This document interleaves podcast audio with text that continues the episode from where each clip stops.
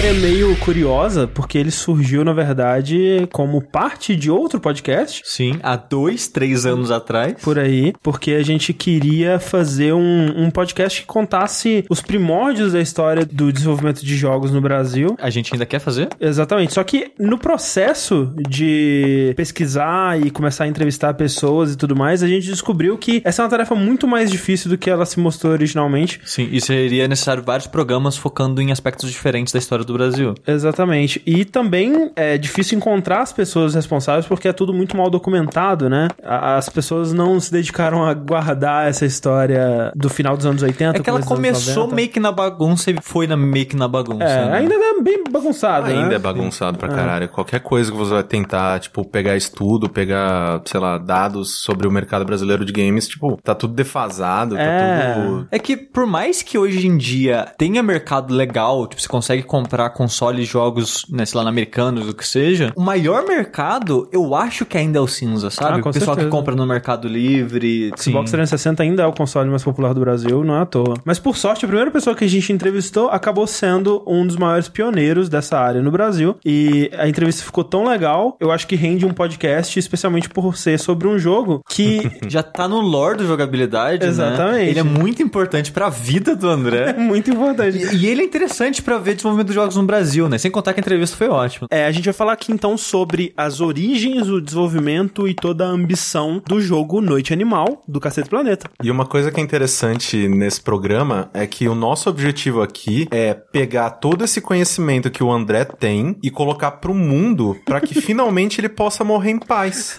Exatamente, porque, Porque é isso. Não, assim, a maior parte das informações que o André vai despejar em cima da gente, que, porque só ele tem essas porra desses conhecimentos, Sim. dessa informação. Ninguém no mundo mais jogou esse jogo e sabe essas coisas que ele sabe. Muito pouca gente, cara. Eu realmente não conheço muita gente que tenha tido essa experiência. E pra complementar, né, ninguém melhor do que o diretor do jogo, Eduardo Massi, que tá aqui com a gente. Olá, André. Olá, Sushi. Em uma entrevista foi gravada há mais de dois anos atrás, né? Deixa bem claro. Desculpa a qualidade do áudio aí. Isso, aí na época que a gente gravava de BH ainda. Sobre um jogo cuja existência é muito curiosa e estranhamente representa muito mais do que ele merecia ou deveria pro desenvolvimento de jogos no Brasil. Eu sou o André Campos. Eu sou o Eduardo Sushi. Eu sou o Caio Corraine. E esse é o 80 Dash Podcast no Jogabilidade.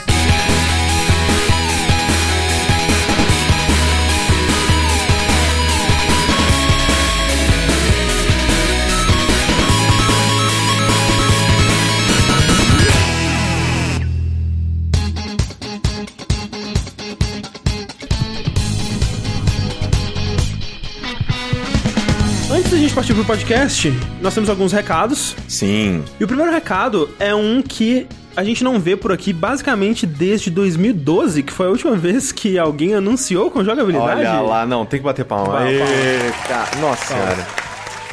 A Promobit acreditou no jogabilidade Sim. e tá anunciando aqui com a gente. E se você não conhece o que é a Promobit, não se acanhe, porque há alguns meses eu também não conhecia. É um serviço que agrega promoções. Sim, Né? exatamente. Porque uma coisa que a gente faz bastante na internet é isso, né? Tipo, Sim. você não vai, clica e compra a primeira coisa que você vê. Pelo amor de Deus, né, eu- gente? em loja física eu faço isso. Na loja física eu tô lá procurando na internet pra ver se eu não tô tomando um- uma rasteira. Exatamente. Então, o lance aqui com a informação vem esse poder que a gente pode pesquisar. Às vezes tem uma loja que tá fazendo uma promoção relâmpago É. porque tá com um estoque meio grande, quer se livrar disso e você, né, leva vantagem. E um dos maiores medos da nossa geração, Corraine, é o medo de estar perdendo coisas, né? É o fear of missing out, né? Famoso. Não, meu Deus do céu, assim, tipo, tem muitas coisas que eu nem preciso de verdade, É. mas o preço tá tão bom. Eu sei como é que é isso, eu sei. Caraca, o preço tá tão bom, eu vou me arrepender depois quando o momento em que eu precisar disso chegar e eu não tiver comprado. Exato. Então o que acontece no Promobit? Usuários cadastrados no site, eles vão lá e cadastram promoções, né? Sim. Ele viu um jogo ou um produto com preço mais barato em algum lugar, ele vai lá e cadastra promoção. A equipe do Promobit então vai lá, valida, vê se é de verdade, vê se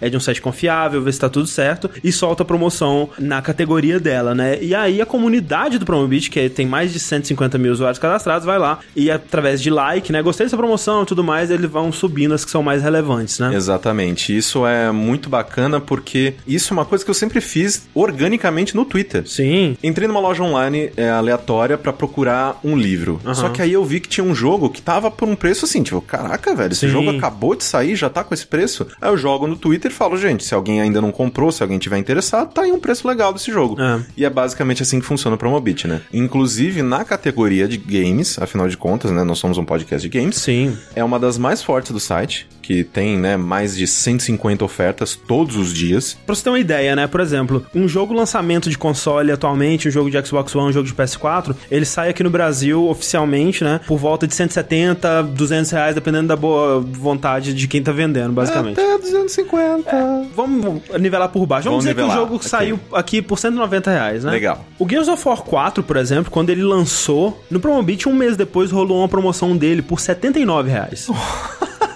Então é assim, se você não tiver lá na hora, você perdeu, cara, porque aquela parada vai e isso desaparece, né? O Horizon, mais recentemente, 15 dias depois, ele lançou dia 28, 15 dias depois ele tava por 108 reais. Aí. Então, como que você vai ficar a par dessas promoções, né?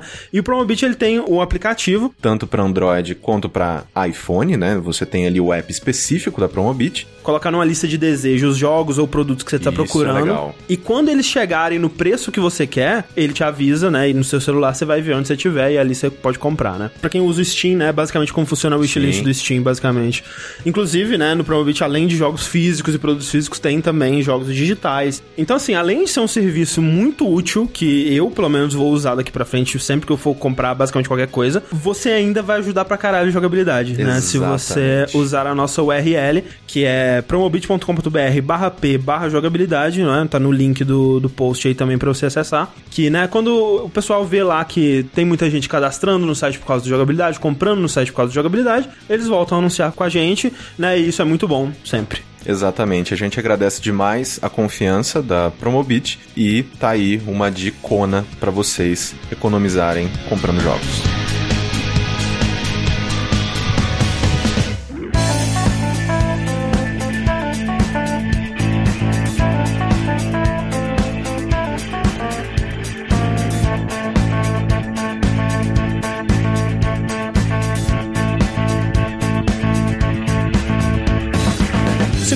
Recado, é na verdade um chamado pra quem só acompanha os nossos podcasts, né? E especialmente os de games, a gente ainda não falou sobre isso nos podcasts de games. Você pode estar sentindo falta do Rick nos podcasts recentes, né? E do conteúdo do site de modo geral. Ó. Infelizmente o Rick anunciou que ele está deixando jogabilidade, né? Sim. Ele está seguindo para pastos mais verdejantes aí, de Riot e Tencent, muitos milhões na, na conta dele. Esperto é ele, né? Quando você para pra pensar no tamanho da Tencent, cara, meu Deus do céu, você vê os números dessa empresa, velho, você fala, ok, claro que É. Ok, eu vou... não, eu entendo Eu preciso me afiliar a um, um dos campos que será, sei lá, o, maior da Terceira Guerra Mundial. Exatamente. Se você quiser saber mais, né? Se eu quiser ouvir nas palavras dele mesmo e, e ver a nossa despedida e tudo mais, você pode procurar no nosso canal do YouTube, né? Teve o Saideira de despedida e teve um vídeo também de despedida onde o Rick ele explica direitinho por que, que ele tá saindo do jogabilidade. É importante dizer que não tem treta, né? O pessoal da internet gosta de um drama, né? Lógico. E aqui você não vai achar drama, infelizmente. Ele ainda mora com a gente e, e tudo mais. Infelizmente você não vai achar o drama, não é infelizmente que ele ainda mora com a gente.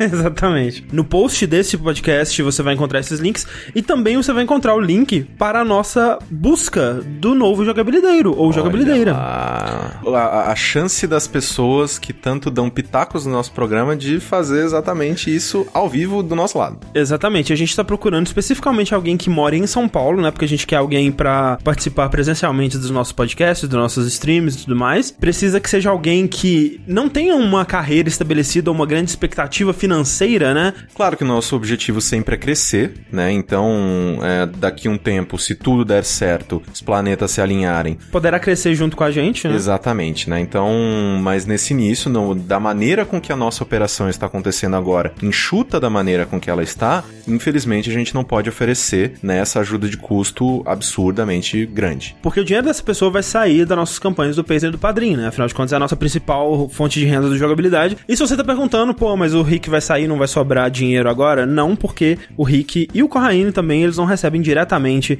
do dinheiro do Patreon e do Padrinho. É só eu e o Sushi que recebemos, basicamente. Então, sim, a gente vai ter uma nova meta a ser atingida e através dessa meta, inclusive, que vocês vão poder é, aprovar ou não essa pessoa, né? Falar, não, a gente quer essa pessoa no jogabilidade ou não. Então, se você acha que você tem o perfil, que você é, seria uma boa adição ao site, É, porque também é importante deixar claro que a gente tá procurando uma pessoa que é, seja o Yang do nosso Yin. Exato. Basicamente. Porque a gente quer alguém que se dê bem com a gente, que se encaixe com a gente, mas que traga muita coisa diferente. Se você acha que você se encaixa nesses requisitos, né, você pode preencher lá o nosso formulário, que a gente vai, né, dar uma olhada, entrar em contato com as pessoas. Aqui mesmo no Jogabilidade, nos próximos meses, vocês vão ver pessoas novas participando enquanto a gente tenta encontrar, né, a pessoa ideal. E a gente só vai trazer um quarto ou quarta pessoa se a gente achar que é a pessoa ideal, né? Se a gente achar Exatamente. que vai dar tudo certo, que a gente não quer também, daqui a dois meses, trocar de novo e passar por esse processo de novo, né? Exatamente. Também porque né,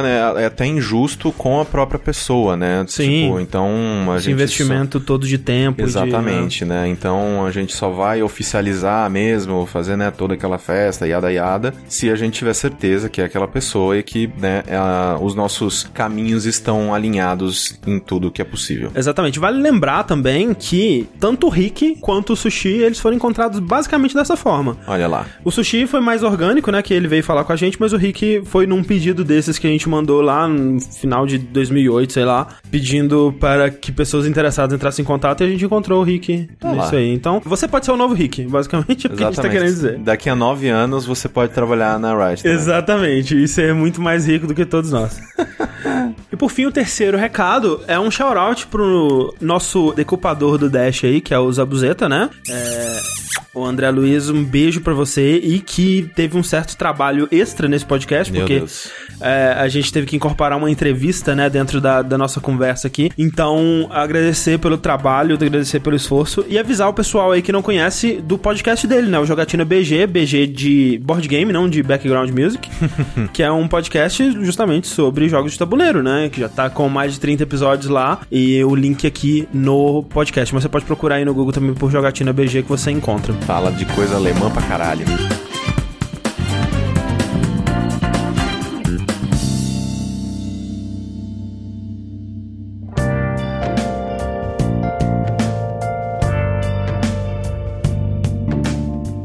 Antes da gente ir pro jogo em si, né, que é o tema desse podcast, a gente tem que falar um pouquinho da história do desenvolvimento de jogos no Brasil, né? Afinal de contas, esse é um dos jogos que foi pioneiro nessa área e a gente tem que Dar um né, background, dar um né? background de como que ele veio a surgir, né? Como a gente disse, essa história aqui no Brasil ela tem pouquíssima documentação também, né? Porque o que você tem são relatos muito vagos, sem muitas datas, sem muita informação guardada por quem tava lá na época mesmo. É mais uma, um- uma questão de, de números, né? Você tem, por exemplo, o número de estúdios que começou a abrir, sei lá, em 1997, mas você não tem exatamente quais foram esses estúdios, que jogos eles produziram. Você não tem uma biblioteca de jogos que foram produzidos aqui no Brasil. Você não tem quase nem como procurar esses jogos no Google. Você sabe o nome do jogo, mas você vai procurar, cara, você não encontra. Só de ver aquela. Não, uma parada que a gente encontrou da Abra Games, né? Que era meio que uma, Aham. uma pesquisa que eles fizeram em 2005, que falava de estúdios, desde que começou até 2004, tipo, estúdios que apareceram e coisas do tipo, é renda por estado e coisas assim. E foi interessante ver todos esses dados. É bizarro ver que em 2004 já tinha, tipo, 40 estúdios no Brasil e eu nunca ouvi falar de nenhum. Que eles colocam meio que um- alguns deles numa lista depois, né? Tirando Level Up, eu não conhecia mais nenhum, sabe? É, tinha outros mais famosinhos, tipo a Hoplon e tal, mas é que a maioria são estúdios que provavelmente trabalharam muito mais com coisas educativas e coisas pra publicidade, né? Adver Games e tal. Sim, isso Sim. a gente sempre teve muito aqui no Brasil e foi onde muitas das pessoas que hoje em dia trabalham né, em, em jogos grandes ou né, têm seus próprios estúdios que começaram. Sim, em Adver é, Game. essa é a impressão que eu tenho mesmo. Que eu ouvi e vi mais sobre esses adver games do que qualquer outro tipo de jogo. assim. É tipo o jogo da picape do Gugu e jogo do Big Brother, essas porra assim. Exato. É, tem- milhão. a gente teve né, algum- alguns desenvolvimentos pela própria Tectoy na época do, Sim. do, do Master, do Mega, tipo, coisas que não só eles adaptavam, mas também algumas coisas que eles começaram a fazer originais deles mesmo. Inclusive um documentário que fala um pouco sobre isso, por por mais que também não seja tão aprofundado quanto eu gostaria nesse aspecto específico, é o Paralelos, né? Sim, e a gente gostaria muito, Falcão, agora que você saiu daquela porcaria daquela casa, continua fazendo paralelos. Por favor, Fa- que faça é sobre excelente. outras coisas. Paralelos, eu acho que ele é muito bom, mas muito raso ao mesmo tempo, sabe? É, ele, é, mu- curtinho, né? Ele- você sente que ele poderia se aprofundar muito mais né, Exato, nas porque coisas. ele tem três episódios de seis minutos cada, tipo, o segundo tem sete, mas em média seis minutos e meio, sei lá. Só que é tão raso no que aprofunda, sabe? Que, tipo, a maior parte da informação que tem lá, eu acho que a gente que convive com esse ambiente, a gente meio que já sabe. A maior surpresa pra mim foi a parada Taito no Brasil, porque eu Aham. não fazia ideia daquilo, É, sabe? Que não chega nem a se enquadrar como videogame, né? É Sim. pré-videogame que é pinball, né, no caso. Exato. Sim. Mas é tão interessante ver um documentário falando dessa área do Brasil. Sim, eu assistiria um documentário sobre essa empresa, sobre a Taito e a história dela Não. e a- as criações deles tranquilamente, sabe? Exato. E também vê a importância da pirataria no Brasil, né? Aham. Que, tipo, a pirataria é algo ruim de modo geral, mas sem ela a gente não estaria aqui, É, né, a, cara? no- a nossa cultura de videogames ela é baseada na pirataria, basicamente. Isso é muito louco, cara. É, porque é aquele negócio de tipo, quando uma empresa ela não dá o suporte, ela não dá a possibilidade, se adequa às leis e realidade monetária daquele país, não tem como um mercado florescer. Graças à pirataria, o nosso mercado, a gente criou uma demanda, Sim. né? Porque as pessoas conheciam videogame, gostavam de videogame e consumiam videogame. E aí, conforme, sei lá, esse público consumidor cresceu, e aí agora a gente tem aí jogos originais sendo vendidos em grandes lojas, grandes redes, esse tipo de coisa, você fala, porra, ok, eu vou comprar daqui porque eu sei que é legal, né? Se não fosse a Gradiente pirateando, basicamente pirateando o Nintendinho, né? Não teria Nintendo aqui no Brasil. Sim, né? e, Então- e é, e é engraçado ver que a Nintendo veio pro Brasil na época por causa disso. É. Fala, para de fazer essas paradas e vão fazer um acordo e vocês produzem oficialmente, É, né? é. Tanto é que a Gradiente foi representante da Nintendo até, Até o GameCube. Até o né? GameCube. Exatamente. Então, você tem material sobre isso, né? Sobre como começou com a pirataria, as versões e o jogo da Mônica no Master System, o jogo de Chapolin. E até, por exemplo, tem o livro 1984, que não é o do Big Brother. Caraca, tem muita coisa sobre o Big Brother aqui, tem muitas referências cruzadas de Big Brother aqui, que é o, o 1984 e o 1983, que são dois livros do Marcus Garrett, não sei se o nome dele fala assim, Marcos Chiado, Garrett, Garrett, não sei, que são dois livros muito interessantes que são compilações de material de jornal e notícias da época, contando como que era a cena dos videogames no Brasil nessa época, quando os primeiros consoles e jogos chegaram aqui, mas também não fala sobre desenvolvimento aqui, né? Porque até porque nessa época ainda não tinha começado. Então, sobre desenvolvimento de conteúdo original no Brasil, não tem, cara, não tem quase nada, sabe? Então é muito difícil de, de buscar essa informação. Felizmente, a gente tem aqui conosco o Eduardo Massi, que ele é cofundador da ATR, é isso? É o fundador da empresa e dirigir a produção do jogo, né? Então a ATR foi fundada no começo dos anos 90 e já começou dali fazendo software educativo e jogos. Foi 89. A gente tinha a vontade, né, de fazer coisas interativas, né? Só que, pô, em 89 o computador não fazia quase nada. Então a gente tinha que se valer do videodisco, sabe? E placas de overlay. A gente fez muito software usando micros ligados a videodiscos para empresas na área de treinamento e tal. Aí aqueles discos grandões, sabe? Tipo, eram CD-ROM, tamanho família. Ou seja, até antes da revolução da multimídia, né, dos PCs com kit multimídia, CD-ROM e tudo mais, os caras já faziam produtos, entre aspas, multimídia muito improvisados, né? Tocavam um vídeo e uma camada interativa por cima do vídeo, onde você podia fazer apresentações de, de empresas e coisas desse tipo educacionais. Mas a popularização mesmo se deu quando, lá pelo meio de, dos anos 90, em 1993, 94 ali, começaram a se produzir bastante CD-ROM no Brasil, né? Aí quando a gente teve a primeira fábrica de CD-ROM aqui no Brasil, na verdade era fábrica de CD, mas eles demoraram para fazer CD-ROM. Aí a gente começou a fazer um monte de produto de consumo porque viu o mercado, né? E foi um sucesso assim, os produtos de consumo a gente fez Master Multimídia, que era um jogo mais de sociedade, né? E o Noite Animal veio coroar esse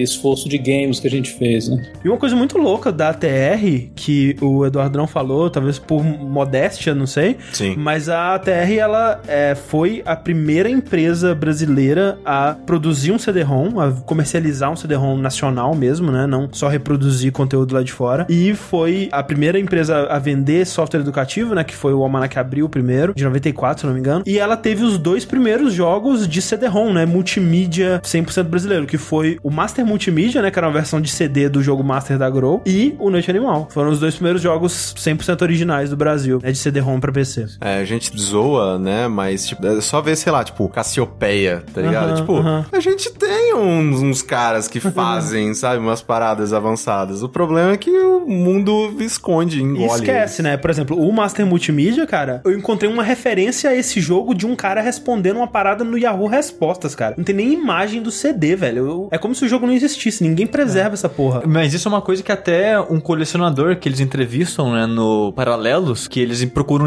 um colecionador de fora pra falar da... Sim, sim. Tipo, pô, não, lá nos Estados Unidos o jogo da Turma da Mônica é uma fortuna, É. que é raro pra caralho, não sei o que lá. Enquanto eles estão falando com ele, ele comenta isso. Não, cara, tipo, o povo do Brasil caga pros jogos de vocês, mas, tipo, lá fora tem mais importância que aqui. Porque lá eles vêm como algo único, raro e tal. E aqui a gente, tipo, foda-se, sabe? É, foi só um CD qualquer que se perdeu no tempo. É, meio que é só você ver o quanto as pessoas, tipo, ficam malucas quando você fala que você tem um Zibo. É. Tipo, caralho, guarda isso que você vai vender, vai ser caro pra caralho. Parte da história dos games, né? É, exatamente. Será que um Zibo com Resident Evil 4 é tipo um PS4 com um PT?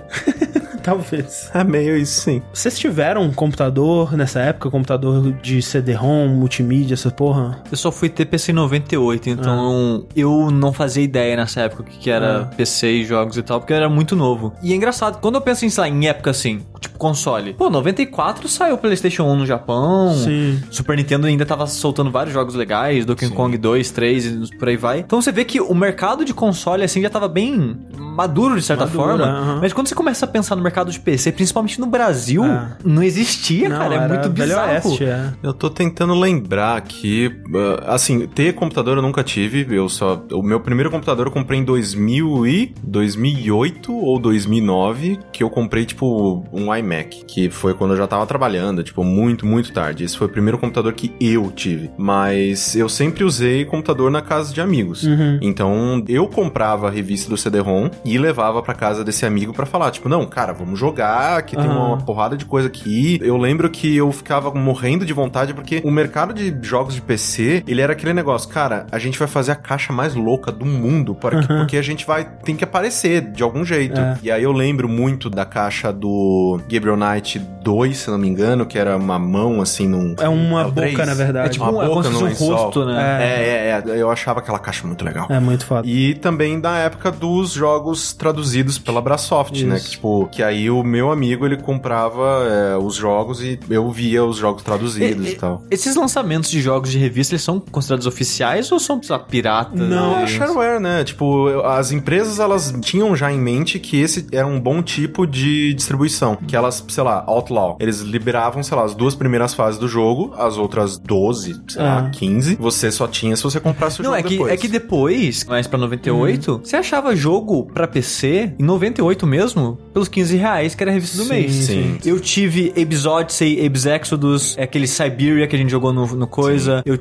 tinha Soul River dublado. É, eu- Tudo eu- nessa época, é, tipo, por 15 reais, sabe? Tenho uma impressão de que era legal. Eles faziam algum acordo com a publisher e conseguiam publicar e, né, prensavam os jogos aqui mesmo e tal, fazia a própria packaging, né, a própria distribuição do jogo aqui. Inclusive, vocês querem um, um inside legal? Opa. O meu primeiro trabalho escrevendo revista foi pra editora Scala, onde eu escrevi a Game Over e a Gameplay Plus Anime. Essas revistas, elas só existiam porque, tipo, era uma revista de 15 reais que vinha um CD junto. Aham. Ou um DVD na época. Essas revistas só existiam e eles eram obrigados a fazer conteúdo pra essas revistas, porque se eles vendessem só o CD, Ah. a tributação era completamente diferente. Mas isso é claro, sabe? Você vê a revista do CD-ROM, por exemplo, que foi a pioneira. 20 páginas, sei lá. Não, e o conteúdo ridículo, Muito sabe? merda, muito nunca foi merda. bom. Muito merda o conteúdo Como, escrito como dela. Fazer uma nova pasta. Eu lembro claramente, tinha revista na época que vinha não com um CD, mas com um disquete. Sim. E literalmente era uma folha com frente e verso, e no miolo, pra dar volume, era um papelão. Pra fingir que tem uma revista ali, né? E, e se passar como revista na banca e não ter essa tributação. Mas mesmo as PC Expert e coisas assim, vinha com papelão ainda. É, alguns vinham, né? Sim. É Pra verdade. Proteger o CD também, eu não sei, mas. Eu acho que é porque senão a. Você ficaria muito mole. ficaria meio molengona, Ah. Assim. Pra... Aí tem um CD e tal também junto. É, en- então, assim, com certeza o foco era o CD e era justamente isso. Eles meio que faziam uma curadoria de software, shareware e tal, que eram lá fora já era distribuído pela internet, né? Sim. Ou BBS, ou né, redes universitárias e tal. E eles davam um jeito de conseguir isso aqui e distribuía, né, pra quem não tinha internet ainda e esse tipo de coisa. E, e acompanhava tutoriais. Então era assim, tinha software de agenda, software de receita. É verdade. Era tudo, sabe? Não era só jogo, era, era uma compilação de tudo, assim. E muito joguinho demo, muito joguinho. Eu acho muito louco, cara, que nessa época da multimídia, todo mundo queria entrar nisso, porque essa é a nova onda do verão, Sim, né, cara? sim. Essa é esse é o cajuzinho agora.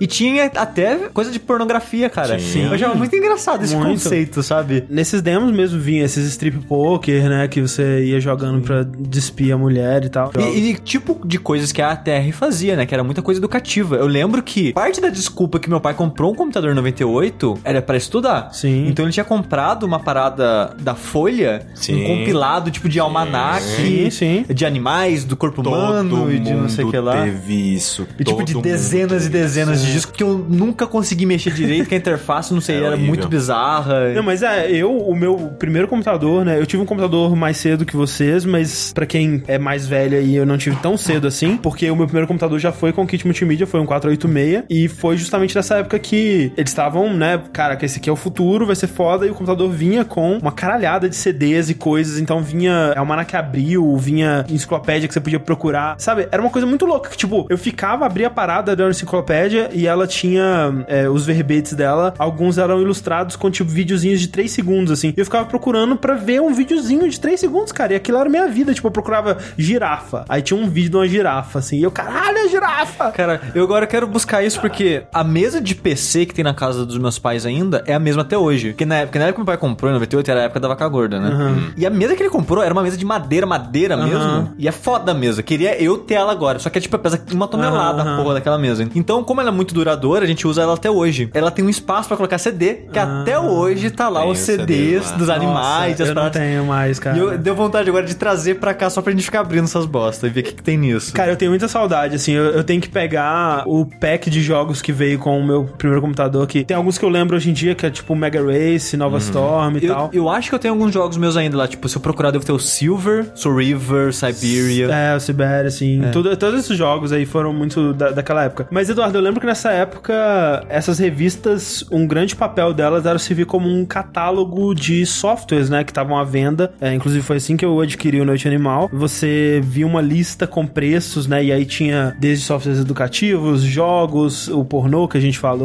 Essas revistas eram o principal meio de divulgação do- dos softwares que a, a TR produzia? Era única, né? As lojas eram poucas, a gente tinha muita vontade de colocar mais produto no mercado. Então tinha a Abra Software, que tinha uma distribuição boa, mas não, não tinha muitas lojas físicas, né? Tinha outras lojas espalhadas pelo Brasil, mas você não eram mais de 100 lojas, sabe? Então distribuir era muito complicado. Aí as revistas, tipo a Computer Games, CD-ROM Software, tinha um monte delas, né? Faziam esse papel de, de anunciar. E quando a gente conseguiu convencer a Saraiva a ter CD-ROM, CD-ROM nacional, né? Porque ela só tinha aqueles CD-ROMs da Microsoft e tal. Aí abriu-se um monte de loja pra gente e aí começou a entrar mais gente no mercado. E aí que a gente começou a vender melhor mesmo, né? E ainda sobre a comercialização desses jogos, assim, como era a recepção do mercado? Né? O mercado ele abraçava? Vocês tinham um bom retorno com a venda desses jogos? O que a gente batia, basicamente o mercado engolia. O difícil era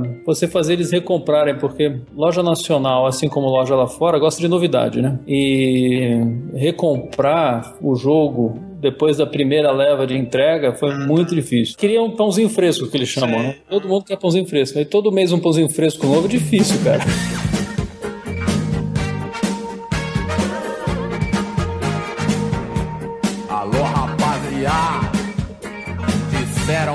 Eu não vim.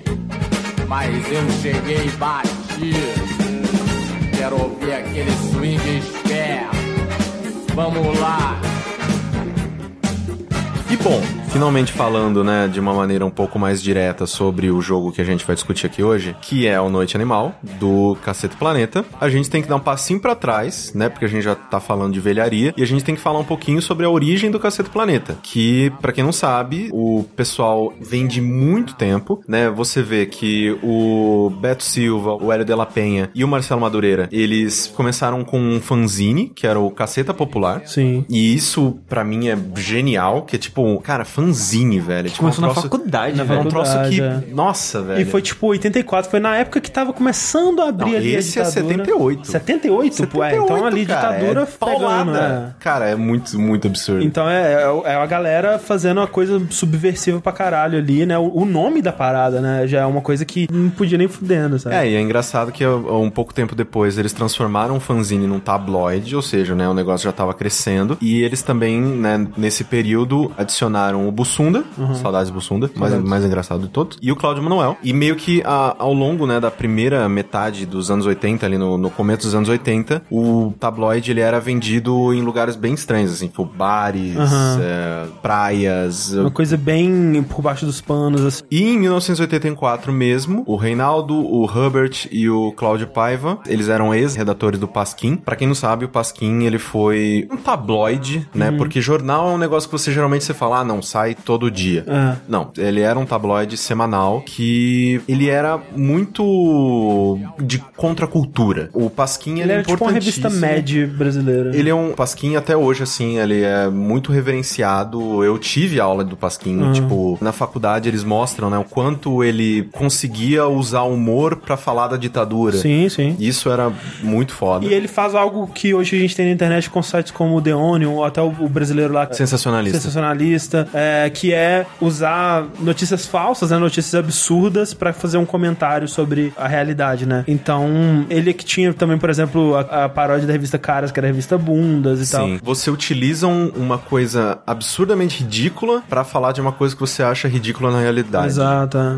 né? Então, era o Pasquim é, é foda. E, né, que nem eu tava falando, o Reinaldo, o Robert e o Cláudio Paiva, eles lançaram um tabloide mensal, que era o Planeta Diário. Sim, Né? Que não, não se confundir com o do Superman. Mas não é o mesmo Exatamente, nome. mas... É melhor nome, né? Porque escolheu de propósito, né? É lógico que escolhendo de propósito, depois eles tiveram que fazer acordo com a DC também, pra não Sim, porque serem- tinha nome de personagem. Né? É. E é engraçado. A gente também, né? Eu vi a apresentação sobre o Planeta Diário. O Caceta Popular eu nunca tive muito contato, mas o, o Planeta Diário eu vi, assim, imagens e tudo mais. E inclusive até na Wikipédia, se você procurar, tem essas chamadas que eu acho genial, que é tipo, Papa bota ovo na missa do galo. Cara, é bem humor do Cacete Planeta mesmo, É, cara. governo faz reforma agrária no sítio do Pica-Pau Amarelo. Tipo, cara, é, é ridículo, mas eu, eu achava muito bom. E o, o Planeta Diário, ele teve muito sucesso. Ele chegou numa tiragem inacreditável de 100 mil exemplares. Que é absurdo pra O uma que- publicação independente nessa Independente época. mensal. E é mu- muito absurdo, assim, o quanto de sucesso e influência que eles tinham na época. Mas um pouco de tempo depois, eles acabaram, né, se unindo.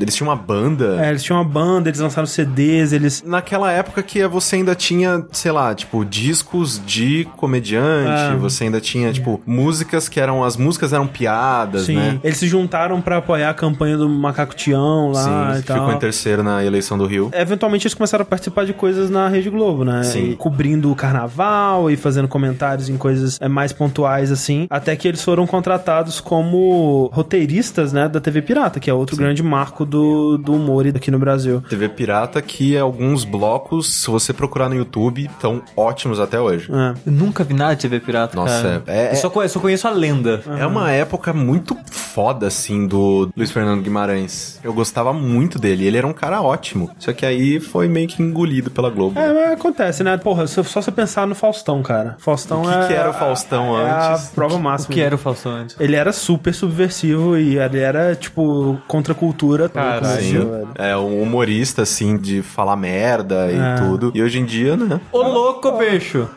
É, mas enfim, né, em 92 eles estrearam com um programa próprio deles, que eu acho que é onde a maioria das pessoas conhece o Cacete Planeta, que foi quando Sim. eles estouraram, que era um programa de sketches, né? E, de fake notícias, que era o Cacete Planeta Urgente, né? E, e E- foi de 92 até 2010, que é bastante. Bastante tempo. E vocês acompanhavam bastante programas deles? Porque eu lembro que quando eu era novo, eu achava engraçado. Eu também Ah, achava. Não, eu adorava, cara. Eu amava. Porque eu lembro que por uma época tinha uma frequência meio inconstante, assim. Teve uma época que ele era mensal, tinha uma época que ele era quinzenal, semanal. É, Que pro programa de televisão é muito estranho. é eu não lembro exatamente. Na talvez... época eu lembro que ele passava toda terça-feira. E justamente quando é- era semanal, assim, era toda terça-feira, era o melhor dia, cara. Eu tinha que estar lá pra assistir e no dia seguinte todo mundo da escola tava comentando sobre o que tinha rolado. E quem não tinha assistido ficava por fora das piadas e era a coisa a se assistir, assim. Sim, no meu grupo. cara, eu lembro até hoje, assim, que uma das coisas que mais marcou e mais marcou, sei lá, tipo, a, a cultura da minha escola foi a época do Massaranduba. Ou o seu Creyson, Seu sei lá, Creyson,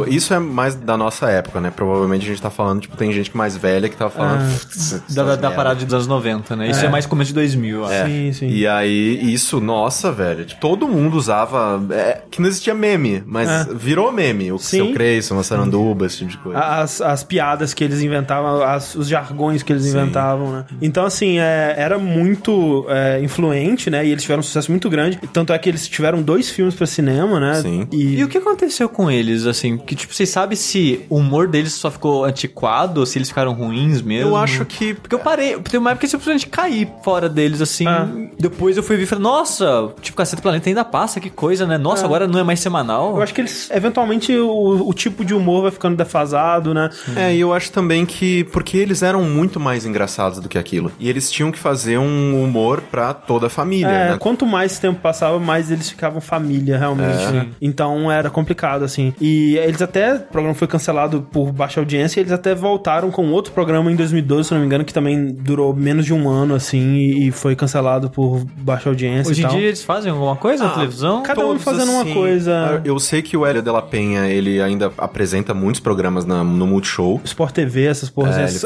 esse- esse grupinho da Globo. É. Tem, por exemplo, o Hubert, se eu não me engano, ele é roteirista do programa da Fátima Bernardes. Sim, Tipo, sim. todo mundo tá fazendo alguma coisa na Globo. Mas, ainda, tipo, sabe? o Menos grupo não existe mais como um grupo. Meio que não, assim. Tipo, você tem, por exemplo, a conta do Twitter do Cacete Planeta, por exemplo. Eles retweetam coisas pessoais de cada um, sabe? Basicamente. então, mas eles. Mas é, não, não, grupo- foi, é, não foi algo assim que, tipo, rolou briga. Não, É. simplesmente Só- só acabou. continuaram fazendo coisas. Aparentemente estão todos trabalhando e bem, assim. Sim, sim. Quando eles estavam começando a estourar mesmo, no meio dos anos 90, rolou esse contato, né? E eu queria perguntar pro Eduardo como foi esse primeiro contato com a equipe do Cacete Planeta e, a- e como surgiu a ideia. O Hubert, que era o ministro dos games lá do pessoal do Cacete Planeta, né? Ele que coordenava essa interface com a gente, tinha muito relação com o Cláudio Manuel. E aí, na fila do cinema, lá no Rio de Janeiro, que a empresa era no Rio, né? Antes, agora tá em São Paulo. Quer dizer, a Terra não existe mais, né? Virou Logon, né? E a gente ficava conversando sobre as possibilidades. Aí pintou a ideia da gente fazer um, um game paródia de todos os games. Aí o Cláudio Manuel botou em reunião com o sócio dele, que é o Hubert do Planeta, né? E os caras, o Hubert viajou na Batatinha, né? E começaram a produzir um roteiro atrás do outro. Mas eles tinham muitas dúvidas sobre como proceder, porque eles até jogavam jogos. O Cláudio Manuel joga muito jogo, o Hubert passou a jogar, né? Mas o, o fato é que, assim, eles queriam uma pegada gamer que eles ainda não tinham muito. Tinha muita discussão sobre o que fazer. O Hubert trazia muito o Bussunda lá e a gente toda semana lá passava o dia inteiro com a gente e ficava o tempo inteiro botando o roteiro em dia. Ó, isso aqui eu gostaria que fosse assim, a gente dava umas ideias e tal e fechava a ideia junto com ele e jogava então na mão do cara que ia fazer o storyboard. Mas cara, gente devia- eu devia ter gravado cada ideia que os caras tiveram de fazer. Cara, tinha chegou um ponto lá que tinha quase 400 pedacinhos de papel de storyboard com descrição de como é que ia ser o jogo e tal. É interessante isso, né? Que pensar que não foi só um trabalho de, de marketing, de colocar o nome, que os caras estavam realmente empolgados, né? Em, em trazer o que eles faziam pra outra mídia e pra uma coisa bem inovadora e pioneira na Sim, época. porque a gente já comentou, né, que, tipo, eles foram ficando cada vez mais família com o passar do tempo, né? O Eduardo, ele comenta que nessa época ele já tava sentindo um pouco da amarra da televisão, né? Uhum. Pra você ter uma ideia, esse jogo saiu do jeito que saiu, a gente teve que censurar algumas Ah, coisas. faço ideia. Porque eles estavam muito de saco cheio dessa coisa da censura na, na TV, na rádio. E o público deles de TV é muito quadrado, né? Porque eles estavam no horário família na Globo, né? E eles são muito mais escrachados que isso, né? Quem, quem leu Caceta Popular ou, ou Planeta Diário sabe. E eles aproveitaram que nos jogos, que tipo, não, cara, o jogo a gente pode fazer coisa que a gente quiser, com tipo, putaria, o que É, seja. Porque justamente aquilo que a gente tava falando que tinha até pornô, né, na parada, porque o que você tava acostumado com jogos antes da popularização do PC era, porra, Nintendo com o controle de qualidade absurdo dela, né, até a SEGA também não ia permitir um jogo pornográfico 100% adulto no console. E no PC não tinha isso, né? Aqui no Brasil você não tinha um órgão que regulamentava isso e você podia fazer o que você quisesse, tanto é que você tinha pornô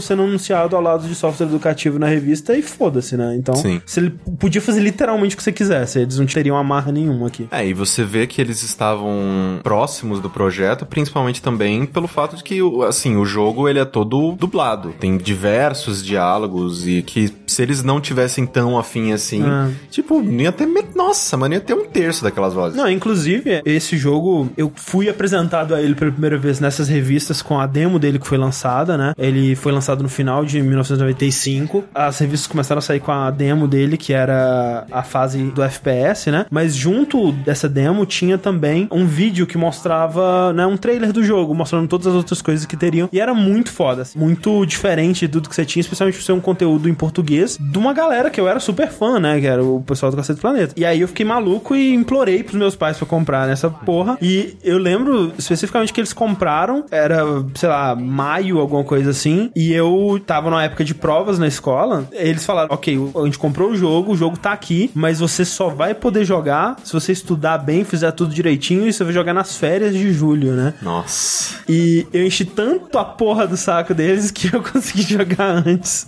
E não estudei porra nenhuma. Então, ganhei o jogo, eu tenho o CD dele até hoje. E depois de um tempo, né, jogando e quebrando a cabeça pra conseguir passar dele, eu comecei a fuçar nos arquivos, né, que tem no disco. Sim. E Que antigamente era muito mais fácil de fazer do que hoje em dia. é, eles, talvez até por inexperiência ou por desinteresse, eu não sei realmente, os arquivos eles estão todos lá cruz, né? Tem tipo os bitmaps que eles usaram, os áudios estão em ponto .wave, os vídeos você pode assistir no player, sabe? É tudo muito na cara ali, eles não tentaram esconder nada. Tem até mensagenzinha, caso você acha, abre o bloco de notas lá. É, então. eles deixaram uma mensagenzinha, hahaha, achou que ia encontrar o final do jogo aqui, não sei o que lá. Mas tá tudo lá. Então, isso que o Corrêa tá falando da dublagem, tem até muito mais coisas do que tem no jogo, de verdade, sim, né? sim. Tem uma reação de cada um do caceta É. a um item do jogo de você, tipo, oferecendo um item pra Tem pessoa. item pra caralho. Pra caralho. Tem muito item. A maioria inútil, a maioria é só um, o que eles chamam no Advanced de Red Herring, né? Que é, é um item que não serve pra nada, só tá lá pra dar volume, basicamente. Te confundir também. Te né? confundir, exato, você achar que você tem a solução e não tem. E em alguns momentos você pode oferecer esses itens pra personagens e eles vão comentar, mas é raro, sabe?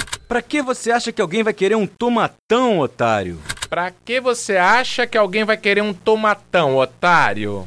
Não tem nenhuma situação onde cada um dos cacetas eles reagem a esses itens. Então tem muitos desses áudios que não são aproveitados e, e não precisavam estar lá, mas os caras estavam interessados, eles estavam ah, disponíveis lá e eles acabaram gravando tudo, porque vai que, né? E não só os cacetas dublando os personagens, né? Eles também trouxeram é, vozes que a gente tá super familiarizado, né? Tipo, tem o Carlos Marques dublando o menino, né? O Zé Mané, o protagonista. Isso.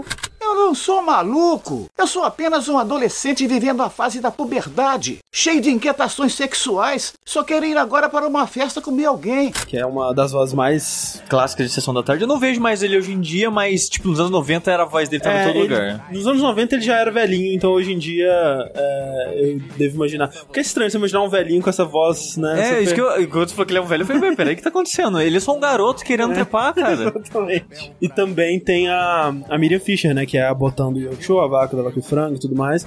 Sabe, garotão, você é espinhento, esquisito, estranho, mas eu fui com tua cara. Se me der uma coisa, eu posso te dar alguma coisa em troca também. Que faz alguns outros personagens. Inclusive, nunca tinha reparado isso antes de gravar o podcast, mas eu acho que eles usaram a cara dela pra fazer um dos personagens, né? O que é muito parecido. Tipo, você vê que os peitos e coisas assim são falsos, provavelmente até o Sim, cabelo, cabelo, também. é. Mas o rosto parece que é uma foto dela mesmo. Sim, sim. Ah, então é legal ver o envolvimento de todo mundo, né? Também estavam animados com a ideia, né? É. E o projeto, o pessoal que tava fazendo, tava muito ambicioso, cara.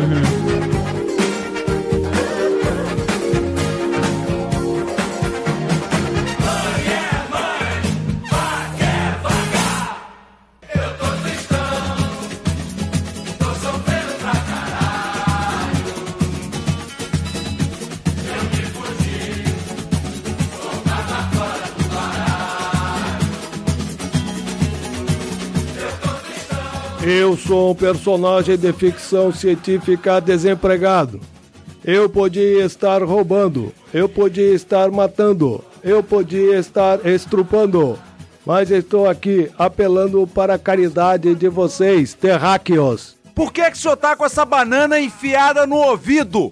Fala mais alto, meu filho. Eu estou com uma banana enfiada no ouvido. O que é Deus pra você? que satisfaz desejos,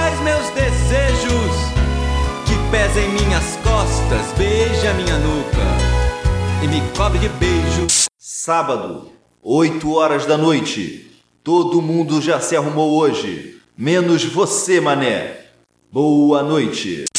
Estamos aqui na casa da mãe Joana, onde está acontecendo a maior festa do ano. Todo mundo tá se dando bem. O Caolho acabou de sair com três brotos maravilhosos. O Perneta tá comendo um brotaço ali no sofá. Vamos tentar falar com ele. Perneta? Ô Perneta, uma palavrinha aqui pro cacete planeta. É, no momento ele não vai poder falar. E a senhora, como tem passado? É uma moça educada, não quer falar de boca cheia. Hoje em dia, esse lance de humor de referência, né, ele tá super batido, né? Tipo, Star Wars. Star Wars. Big Bang Theory, até o próprio Family Guy, assim, eles meio que estragaram isso pra todo mundo, né? Mas isso na época do Noite Animal ainda era muito novo, né? Você ter um jogo referenciando coisas do mundo real e filmes e outras coisas da cultura pop, eu pelo menos nunca tinha visto antes. E é mais uma das coisas que você lançar um jogo numa mídia que não era nada regulamentada nessa época e pra um mercado que, tipo, cara, quem tá lá de fora nunca vai ver esse jogo e cobrar direitos autorais, deixava eles fazerem algumas referências, né, que hoje em dia você nunca faria, né? Como, por exemplo? É, é, por exemplo, tem um personagem que eles simplesmente pegaram uma foto do rosto da Sharon Stone, colocaram no corpo de alguém e aquele é o personagem, sabe? E até músicas, né? Trechos de músicas que Ah, sim. eu tenho quase certeza que eles não devem ter pagado pelo direito. De forma né? alguma, cara. Então você tem, por exemplo, a abertura, né? Ela começa como se fosse é, Star Wars, né? Com o letreiro É. subindo, aquela piada que hoje também já é super velha. É. Me lembra muito mais, na verdade, até o Spaceballs do que Sim, Star sim. Wars. Personagens vestidos de Darth Vader, de tripulantes do Star Trek e tudo mais. E aí você percebe que é, na verdade, alguém assistindo TV, né? Que vai mudando de canal. E cada canal é uma sketchzinha com um personagem do Cacete Planeta vestido de alguma coisa e tal. Que é o que eles fazem mesmo, né? De É. se vestir e fazer sátira, né? De coisas populares e Aham, tal. é, era total. Era esse humor de imitar o, o presidente, né? Imitar o Lula, imitar o Fernando Henrique na época e tal. E... É, é, tipo, eu lembro também da época que eles toda semana imitavam o episódio da novela que tinha acabado de É, passar. não, era isso. Era, era- eu geralmente abria o programa com isso, que era uma das coisas mais esperadas, assim, o que, que o Cacete Planeta vai falar sobre a novela e tal. Então essa abertura vai mostrando meio que a cara do jogo e a pegada do jogo, e também o quanto que o senso de humor deles já tá, né, meio... Hoje em dia, Hoje sim, em dia, cara. sim. É, foi, foi meio triste, cara. Você tava jogando e eu, cara. Isso não é engraçado. É que, tipo assim, a, velho. a piada é tipo, olha pro cara, ele é gay, né, cara? Que loucura, quem diria, velho? Nossa, que coisa enorme. Mas tem uma coisa: você sabe que eu pratico sexo seguro. Eu não posso ver um sexo que eu seguro. E é tudo dentro daquele estereótipo do gay descontrolado, né? Que, tipo, se você não toma cuidado, o cara já tá comendo sua bunda, sabe? Eu fiquei muito encabulado muitas vezes, assim. Mas acho que é coisa do tempo, né? Porque na época eu provavelmente achava aquilo engraçado. Hoje em dia os tempos mudaram e a gente pensa melhor sobre as coisas e vê que. Não, é, o humor deles era muito isso, sabe? Eu acho que a palavra boiola, eu, eu- se eles não inventaram, eu, pelo menos eu conheci por causa deles, sabe? Piadas que hoje em dia vão soar racistas, homofóbicas e tal. Sim. E o jogo tá pegando forte nisso do início ao fim. E É, é, tem que nem, né? Tem a parada sauna gay e tal É, também. Então... Tem poucas piadas, assim, que são bem construídas e que sustentam hoje em dia, assim, mas na época, de novo, né, era aquela coisa da subversão, né, de você tá vendo uma coisa que parecia meio que proibida, né? É, no- e, e, e apesar do jogo ele ter insinuações sexuais, ele foi foco em adolescente mesmo. É. Em pivete de lá, 12, 13 anos que vai achar tudo ser uma coisa mais engraçada do universo. Sabe? Sim, é um humor bem juvenil mesmo. Mas enfim, a abertura então ela é importante porque ela te mostra a cara do jogo, né? O tom do jogo, te apresenta a quest principal e te solta no jogo na primeira parte que é tipo um adventure, né? Onde você controla um personagem que não é do Cacete Planeta, né? É o Zé Mané. O Zé Mané, um moleque que o objetivo dele é chegar na festa, né? A maior festa do ano que eles falam que tá rolando. Peraí, peraí, peraí, André. Como que é o, a- o que, que o Bussunda fala? É, tá rolando a maior festa do ano, todo mundo tá se dando bem. O Caolho acabou de sair com três brotos maravilhosos. O Perneta tá comendo um brotaço ali no sofá, vamos tentar falar com ele. O Perneta, Perneta, uma palavrinha aqui pro cacete do planeta, é, no momento ele não vai poder falar. E a senhora, como tem passado? A moça educada não pode falar de boca cheia. Então ele tem que chegar. Eu só, eu só, pera, pera aí. Eu só queria deixar claro que quando a gente não, cada um jogou esse jogo, esse jogo é um jogo muito complicado. No mau sentido. Porque a gente basicamente teve uma aula. Eu e o Corrente tivemos uma aula sobre Noite Animal com o André. sim. E Uma- todas... Só faltou a apresentação em PPT. E todas as cenas, o André falava junto com as pessoas e a frase inteira. É maravilhoso, cara. eu tava Eu impressionadíssimo. não, eu não sei como que essa parada tá na minha cabeça até hoje, mas ela tá. Porque eu joguei muito esse jogo, muito, muito mesmo. E quando você é criança, né, você grava muito mais coisa inútil na sua cabeça. Então, É, eu, eu sei, sei lá, tipo, 80% das letras do Raimundo até hoje. Eu, eu não Pois sei é. nada da, da minha vida. É, não, sei lá, Rei Leão, cara. Eu provavelmente sei recitar Rei Leão também, sabe, se eu tentar. Então, assim, é, é muita coisa inútil na minha cabeça. Toda a ideia do jogo, então, é que você controla esse personagem num adventure estilo jogos da... é- ele é mais um jogo da Sierra do que do LucasArts, né? Tem você- morte e tem- tal. Você pode morrer, tem pontuação e tal. Mas é basicamente aquela pegada, né? Você tem uma interface gráfica, você clica nos itens pra você pegar eles e você usa itens com personagens pra resolver puzzles, entre muitas aspas. E o seu objetivo é chegar nessa festa, né? E ele é todo tematizado com o Cacete do Planeta, né? Primeiro que todo mundo que não é o Zé Mané é um personagem do Cacete do Planeta fazendo o que eles faziam no, no seriado, né? Que eles fingir de outros personagens. Sim. E até, por exemplo, o programa de instalação que vinha nele, né? Ele era todo cheio de piadinhas, né? Então você começava a instalar e aí vinha, ô, você tá vindo aqui instalar o programa, né? Uma mensagenzinha como se fossem os caras conversando com você. E aí você clicava pra instalar e a instalação demorava pra caralho na época, né? E era como se eles estivessem voltando pra checar com você e tipo, caralho, você tá aqui ainda, né? O jogo não instalou até agora, que bosta. É, hoje em dia a gente não vê nada disso porque o jogo instala em 10 Em segundos. 10 segundos, né? Não dá pra ver as piadinhas, mas tudo isso lá, assim. Então eles tiveram esse cuidado, né? Em deixar toda a parte visual do jogo, né? Você vê que teve muito cuidado, assim. Você vê duas coisas muito claras. Era um pessoal que tava começando a fazer isso, eles não tinham nenhuma experiência Não. com o que eles estavam fazendo, mas eles foram muito dedicados, sabe? Você vê que teve muito trabalho ali, especialmente quando você para pensar no tipo de ferramenta que eles tinham disponíveis na época. E cara, sabendo do background da TR em coisas de multimídia e Ah. educativas e tal, você vê que a interface, as interações e tudo, é tudo usando parada de multimídia, cara. Sim, É muito, tudo muito cru, cara. Tudo muito, Muito simples, cru, é. caralho. É, muito, é, é bem feinho, assim, a interface, a maneira que funciona e tal. É, então todo o estilo do jogo, ele é misturando fotos, né, dos integrantes do Cacete Planeta, de objetos e tudo mais, com desenhos, né, feito no Paint mesmo, um tosquíssimo, texturas. É uma coisa que lembra uma coisa meio Monty Python, assim. Sim, aquelas colagens. Aquelas deles tal. colagens do Monty Python. Eu queria saber por que que esse estilo foi escolhido, Eduardo, e se foi uma questão de limitação, por que que isso rolou? Aquele lance de trabalhar com recorte, aquilo foi uma sacada de gênio, porque imagina ter que fazer todos aqueles personagens em sprite, né? Em fazer vários bitmaps animados, né? A gente pegou um estúdiozinho pequeno lá do Rio de fotografia e fizemos fotos de vários ângulos, né? Para fazer o- os sprites. E aí o recorte resolveu a questão da animação ficar não ficar tosca, sabe? Porque deu um estilão ao jogo. O jogo é muito sacana, né? Ele tem, pra falar aqui sem censura, né? Ele tem coisa sexual. Sim, muita putaria, né?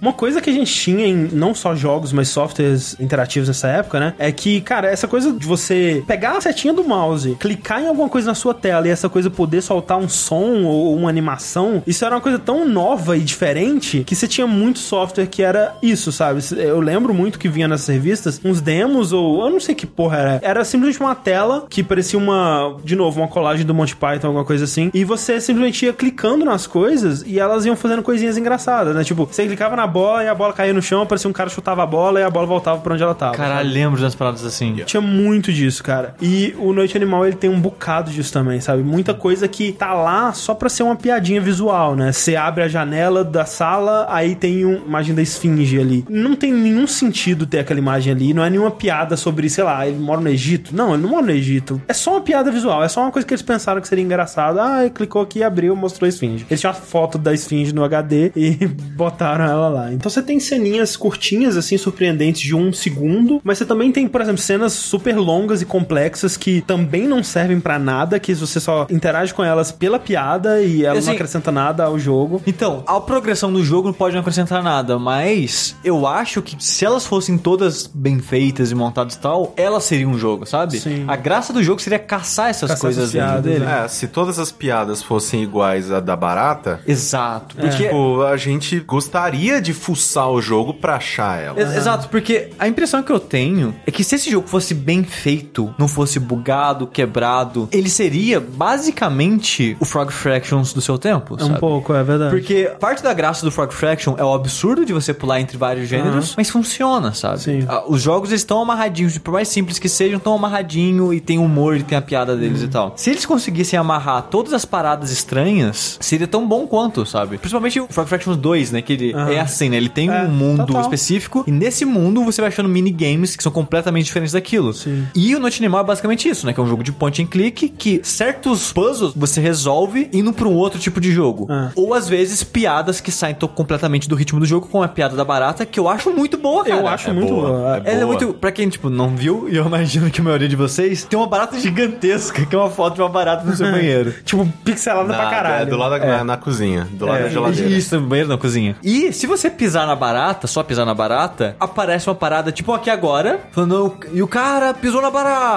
e não sei o que lá, e apareceu a irmã da barata pra se vingar com a motosserra, e vai narrando de uma maneira tipo, séria e absurda tudo que tá acontecendo, e o menino é cortado no meio pela barata, não sei o que lá. Era de noite. O moleque estava na cozinha. Ele vê uma barata. Ela corre. Ele vai atrás lentamente. Rapidamente ele pisa. Esbloche, esbloche. A barata é esmagada. O sangue é na cozinha, no piso. Ele escuta um barulho. Toque, toque, toque. São os passos do irmão da barata. Ela chega, ele olha. O que será isso? Ele pensa. Não tem escapatória. A barata se aproxima. Seu desejo de vingança cega o homicida inseticida. E ela usa a serra e corta o menino. É um grande. Um verdadeiro baraticídio. Naquela casa, naquela noite, jaz um menino.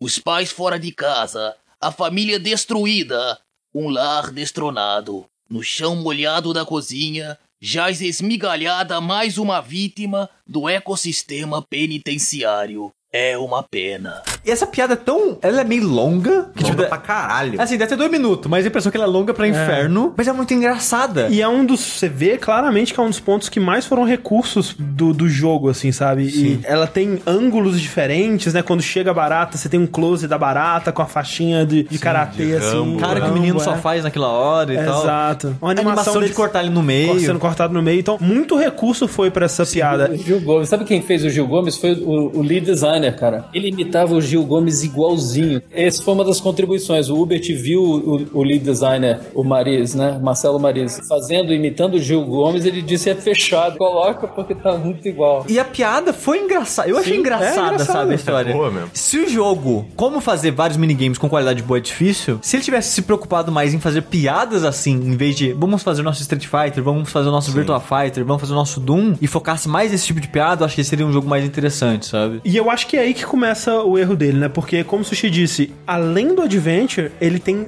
10 minigames, que a ideia principal do jogo, como o Eduardo disse, era fazer uma paródia de todos os jogos. Então eles queriam que o jogo deles, além de ser um Adventure, fizesse uma paródia de Mario, de Space Invaders, de Pac-Man, de Doom. Doom, Tetris. de Street Fighter, de Tetris, tipo, todos os jogos mais populares dos Cara, dos até 30 Virtua. Fighter tinha os personagens poligonais lá e tal. É, e cara, é aí que você vê que eles não tinham a menor ideia do que eles estavam fazendo, Não, cara. mínima. Porque para pra pensar, velho, um- uma equipe até bem grande pros padrões da época, mas inexperiente, né? Eu imagino, Eduardo, que a equipe não devia ter formação de jogos, né? Devia ser pessoas que estavam começando com isso. Com certeza. Tinha que desenvolver os talentos técnicos também. Então, tinha, a gente tinha na época seis designers. Pra você ter uma ideia, a gente tinha três doutores em matemática que ajudavam a fazer os algoritmos, né? E mais uns cinco programadores. Assim, foi pesado o negócio. Eu lembro que ao todo, ao todo, devia ter quase 20 pessoas fazendo o jogo. Estão nos créditos, né? Estão todos lá. Teve um, um momento no finalzinho onde a equipe virou duas noites seguidas pra fechar o jogo. E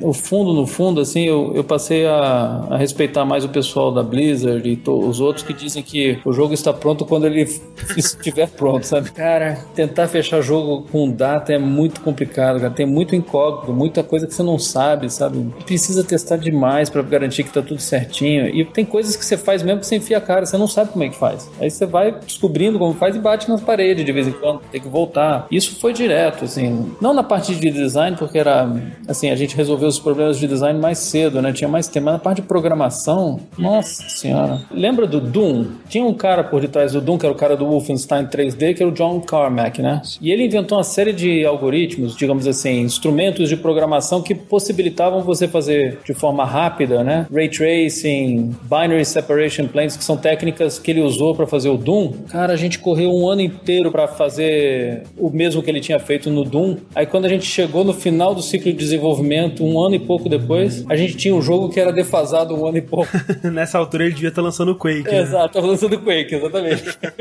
Então, assim, você tinha uma equipe que não tinha trabalhado com isso antes, você tinha 10 minigames pra polir além do jogo principal. E cara, você tem noção que eles criaram um Doom sem copiar o John Carmack? Pois é. Tipo, eles pegaram os conceitos que faziam aquela simulação de 3D do Doom e bolaram a maneira deles de fazer aquilo, cara. Eles resolveram, por engenharia reversa ou- e outras técnicas, eles criaram a própria engine de Doom E eles- deles. e, cara, eles fizeram tudo isso em um ano e meio. Pois é, não, e aí que você pensa, que, tipo, velho, o John Carmack, que é o John Carmack, o Doom é a terceira tentativa, a terceira ou quarta tentativa dele de fazer aquele tipo de jogo. E eles tentaram de primeira, sem nunca ter tido experiência com isso antes, e não sendo o John Carmack, fazer aquilo de primeira, enquanto eles estavam fazendo outros 10 jogos em um ano e meio, e ainda sendo um jogo de comédia, que um dos grandes dificultadores de jogos de comédia é que a comédia, ela precisa de situações específicas, né? Você não pode repetir a mesma piada 10 vezes e achar que ela vai funcionar, né? Você precisa de sempre de situações que vão subverter sua expectativa e criar, né, a surpresa da comédia, que é assim que a comédia funciona. Então, é um jogo que requer muito conteúdo na parte da comédia pra funcionar, né, para ter piadas diferentes ao longo do jogo inteiro, e mais 10 jogos pra serem polidos, sendo que um deles era Doom, velho, que era um jogo super de ponta ainda na época que ele começou a ser desenvolvido. Então, velho, não tinha nenhuma condição desse jogo Dá certo. dar certo, cara. Assim, dar deu. E não, é, todos os jogos dão pra jogar. É, eles, eles conseguiram rodam. entregar, eles rodam, né? Mas todos são muito ruins, É, cara. todos são muito ruins e a jogo base trava pra caralho, É. é cheio de problema também. O André nunca conseguiu terminar. Não. Tipo, puzzle Não. que não faz sentido. Até coisa tipo movimentação, sabe? A movimentação do personagem é muito ruim, é muito travada. Não, só o André tentando clicar nas coisas era até triste, cara. É, não, você tinha que clicar no item e arrastar ele pro personagem que você queria entregar, mas sei lá, cara, de cinco vezes que você tentava, uma funcionava. Então era muito bugada a interface, era muito bugado a jogabilidade. Mas é a realidade, né? Não tem como fugir dela. A gente não tinha mais por onde sair, tinha que botar o jogo na rua. A empresa, né, tava precisando da receita do jogo. É a realidade do negócio, cara. Você tem que ficar de olho na produção e no dinheiro, que senão. E os minigames em si eram terríveis, sabe? Tinha o do Super Mario, né? Que era você no, Nossa, no não, esse inferno. é um outro nível de terrível, cara. Esse do Super Mario, né? O seu personagem, o Zé Manelli, vai, né, cai pro inferno e você tem que chegar do ponto A ao ponto B enquanto se esfria, porque tudo que acontece nesse mundo vai te deixando mais quente. É. Aí você tem que ir coletando coisas que te esfria, o que não funciona muito bem. Não. E a única maneira de sobreviver aquilo é você conseguindo umas cruzes que deixam você, como se fosse a estrela do Mario, te deixa invencível. Isso. E você tem que ir de cruz em cruz até conseguir terminar o lugar. Basicamente. É, e todos os, os minigames são assim: você tem que ir fazendo uma pontuação X até ele terminar e dizer que você venceu. E ele não te diz de cara quanta pontuação você tem que fazer. Porque, por exemplo, tem o do Tetris, né? Que é o encaixe perfeito que eles chamam. E os jogos eles tentam inventar que tem uma historinha por trás, mas não tem porra nenhuma. Porque, tipo, ah, você foi amaldiçoado por faraó e vai ter que casar com a filha dele, que é, é um, um horroroso turu. É, que um horroroso turu. E aí você tem que fazer um Tetris que são pintos caindo, assim, né? E aí... o foda é que as peças de Tetris não são as peças de Tetris que a gente tá Nem isso eles fizeram direito, cara. É, mas eles não sei se pode. Nessa É, eu não sei, tá- podia, é, sei talvez-. É, Talvez por isso eles mudaram. Mas, tipo, acho que eles mudaram acho que uma ou duas peças, assim. A maioria tá lá e mudaram uma ou duas. É, e é aquele humor clássico do Cacete Planeta que a- o pinto maior é, ele é moreninho Sim. e o menor é amarelinho, né? Tipo, cara, é. Bem-vindo ao humor dos anos 90. Mu- Tinha o do Street Fighter, que, cara.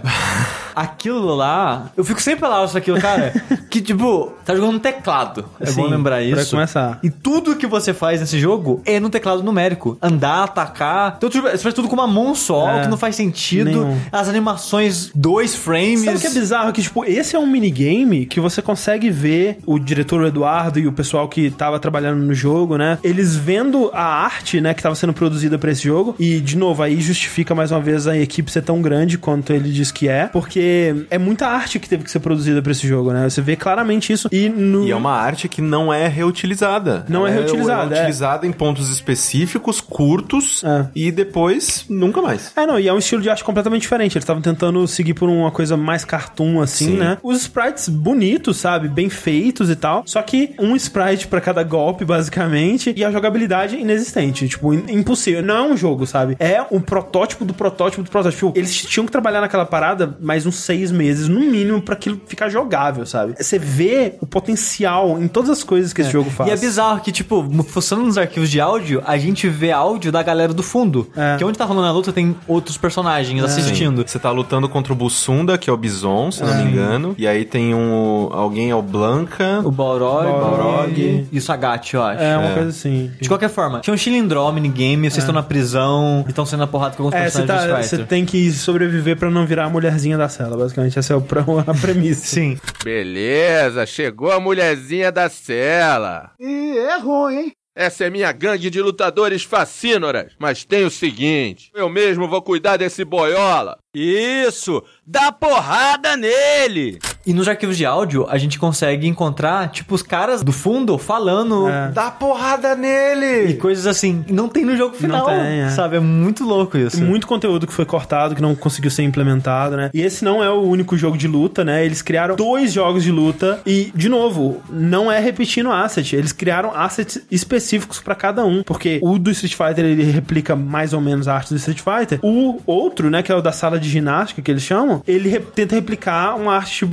Virtua Fighter ou Tekken, alguma coisa Sim, assim. não é poligonal Não. mesmo. Ele é tipo Donkey Kong, né? É. São frames de modelos 3D. tosquíssimos. Tosquíssimos, mas porra! É legal um pra esforço, cara, né? Sim. Devia ser um sentimento muito estranho na época, né? de Deles pararem assim e falarem: Ok, a gente pode fazer o que a gente quiser. O que, que a gente faz? Onde a gente foca? Não, não, não precisa focar, não. Faz tudo. É, eles não souberam se filtrar, né? Abocanharam muito mais do que eles eram capazes, assim. E não souberam, no momento, cortar, né? Eles não souberam abrir mão de alguma coisa pra focar em outra. Outros minigames, a gente tem um, um bem simples, né? Que é dos caralhinhos voadores, que é tipo aquelas paradas de atirar no pato que vai passando no Isso. fundo. Tipo aqueles joguinhos de feira, né? É, esse não é baseado em nenhum jogo de videogame específico, é mais Sim. um conceito né, comum de jogos. É. Vale dizer que esse daí, o objetivo dele é atirar o passaralho nas mulheres e evitar as que na verdade são homens, né? São os caras que se planejam vestidos de mulher. Mulher, mulheres de tromba. Mulheres de tromba que eles falam, exatamente. É. E tem também o do Pac-Man, né? É, Que você, de novo, é um pinto. pinto. Que hoje em dia ele só acaba virando um jogo próprio, né? Ganhou um spin-off, né? Daquele jogo que são os pintos que ficam se metendo. Sim, é, é Que é bem basicamente isso. isso. nesse, os- da- nesse daí você tá numa, entre aspas, sauna gay. Aham. Ah, anos 90,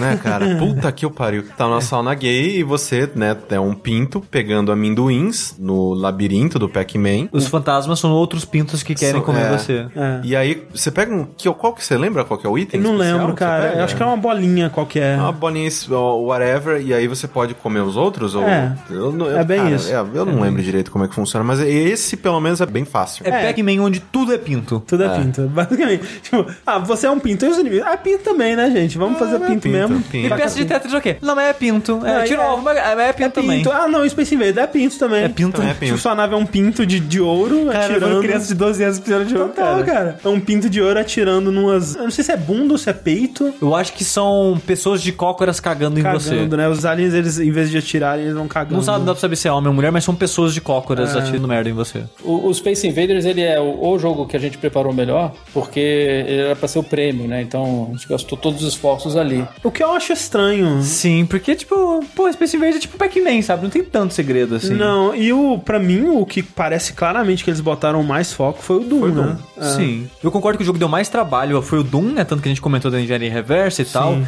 E eu acredito que muitos meses desse ano e meio foi nisso. Provavelmente. E eu queria aproveitar e perguntar pro Eduardo se ele tinha algum plano de reutilizar isso em alguma coisa, porque, cara, é muito trabalho pra jogar fora assim. Ficou mais Wolfenstein 3D do que Doom, porque a gente tinha que lançar o jogo. Aí, Na sequência, a gente até melhorou a tecnologia e fez uma espécie de upgrade do jogo, mas a gente nunca lançou, porque não tinha internet na época, né? Não dava pra ficar fazendo patch, botar, fazer um upload. Tinha que fazer um CD-ROM novo, né? Então, depois do Noite Animal, a gente se concentrou em fazer um jogo chamado Favela. Por isso a ideia do Doom, sabe? Era uma mistura de Doom com Street Fighter, né? E o Street Fighter que a gente fez foi Street Fighter 3D, em vez de ser desenho, ele era boneco animado, né? O Doom Favela, que a gente chamava, as primeiras cenas que a gente viu ficaram ótimas, porque o, o Doom é próprio para ser escuro, né? Favela no Rio de Janeiro é um beco atrás do outro, isso tudo escuro, não tem iluminação. Então ficou muito parecido, assim. E o, o jogo do, do Street Fighter, a gente fez os bonequinhos todos, puta, ficou 10 o jogo. Mas a gente não conseguiu, a empresa fechou antes da gente conseguir fechar o jogo.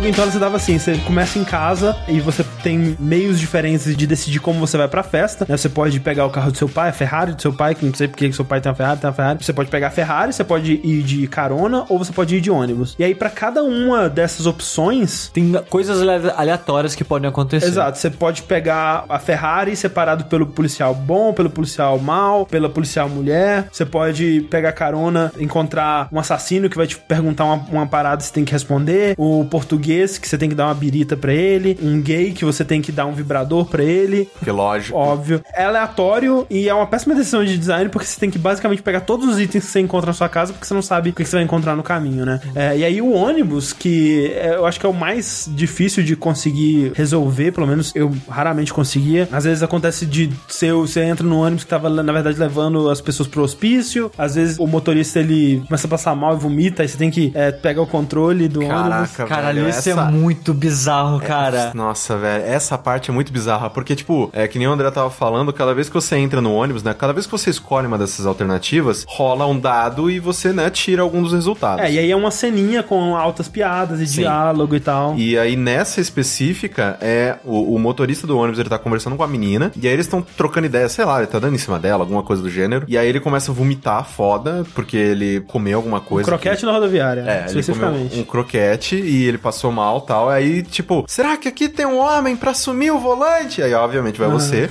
Aí, gata, esse negócio de dieta é uma bobagem aí. E eu não faço essas coisas. Hoje mesmo eu comi um croquete na rodoviária e. Que nojo! O motorista acabou de vomitar em mim. Tem algum homem por aí? E é uma animação tão estranha e aleatória que é você, um guri de, sei lá, tipo, 17 anos, 18 Talvez, anos, sei lá. é, não sei. Tipo, dirigindo ônibus e atropelando velhas. Velhinhas, é. Vovozinhas, né? Vovozinhas. e, e o pior é que você nem controla o ônibus. Eu não sei se é o pior ou o melhor, na verdade, porque, né? é, mas é bizarro que eles simplesmente incluíram uma cena. Talvez eles tinham um plano de que você controlasse o ônibus. Não dá nem pra dizer que foi uma referência a Carmageddon, porque Carmageddon nem tinha sido lançado. Carmageddon copiando Noite Animal, olha aí, falando na sua cara. velho. Então, assim, é uma cena completamente sem propósito, só porque, tipo, ah, atropelar velhinhas é engraçado, né? Vamos colocar isso aqui. E é engraçado que, tipo, elas sobem até a câmera, né? Tipo, a câmera tá por cima, como se fosse, sei lá, tipo, a câmera do GTA é, antigo. GTA copiando Noite Animal. Copiando Noite Animal. Câmera do GTA antigo, câmera aérea, e aí você bate na velha, ela sobe até a câmera em cima e depois ela É. Cai no chão e explode. E é só isso, aí você chega na festa e de boa. É. Fechou. Então, cada uma dessas opções vai te dar cenas aleatórias com, entre muitas aspas, puzzles aleatórios pra você responder. Mas eu só queria deixar claro, né, depois de a gente descrever algumas cenas, descrição que a gente tá fazendo não faz jus Não. Não. a majestade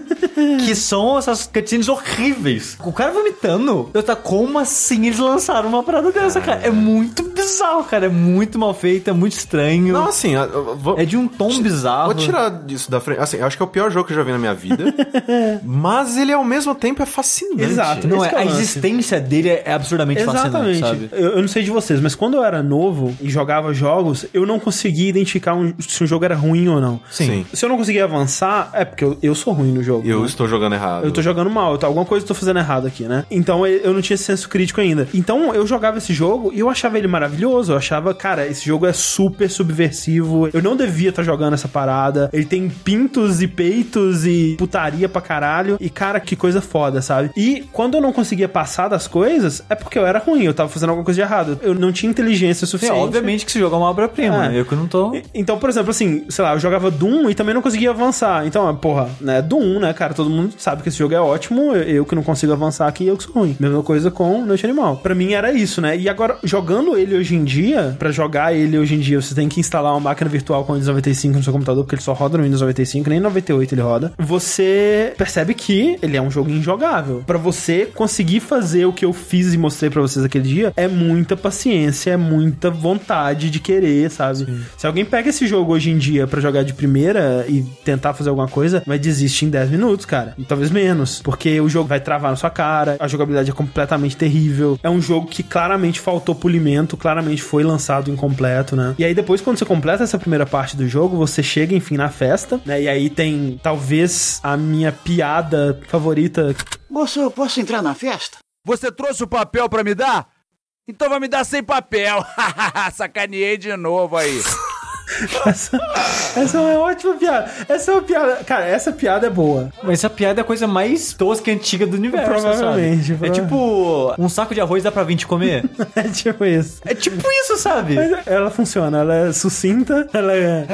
ela é- É a piada perfeita, é o Tetris da É piada. o Tetris da piada, ela é, ela é perfeita. É, você chega na festa, você vê que muito do jogo foi cortado, porque eles tinham feito muitos itens, muitos assets de item, mas eles não tinham mais cenário pra colocar esses itens, e eles fazem basicamente uma sala com os itens flutuando no ar. Sim, uma sala pegar. preta com os itens flutuando. Acho que nenhum item dali é útil pra você terminar o jogo, eles simplesmente estão lá. A marreta não é lá que você Não é pega, lá, né? não. É. Você vê um corredor com cinco portas, onde quatro são minigames e uma é a festa. Só que você não pode ir pra festa direto. Você tem que encontrar a salinha que tem o, o minigame do Pac-Man, passar o minigame do Pac-Man, e aí ele te joga numa sala onde tem uma marreta. Você tem que pegar essa marreta. E fazer outro minigame pra conseguir escapar de Fazer lá. outros dois minigames, que é, o do Street do Fighter. Street Fighter e o da. Do sniper, né? Na torre. Que também é um minigame bizarro que não faz nenhum sentido, porque, em teoria, você tem que matar pessoas más, mas só se elas atirarem em você antes, porque. Eu não entendi aquilo. De vez em quando passa um Papai Noel, e aí se você atirar no Papai Noel, você perde pontos. Mas, Mas, aí de se- vez em quando o Papai Noel atira em você. E aí você, você tem que atirar nele e aí é correto. Mas aí se passa o carro do JFK, Você aquele tem carro, que atirar no carro do. do sem ele te JFK. atirar. E aí é sempre ponto. E tipo, qual é a lógica? Não sei. Meio bad. Bad pra caralho, velho.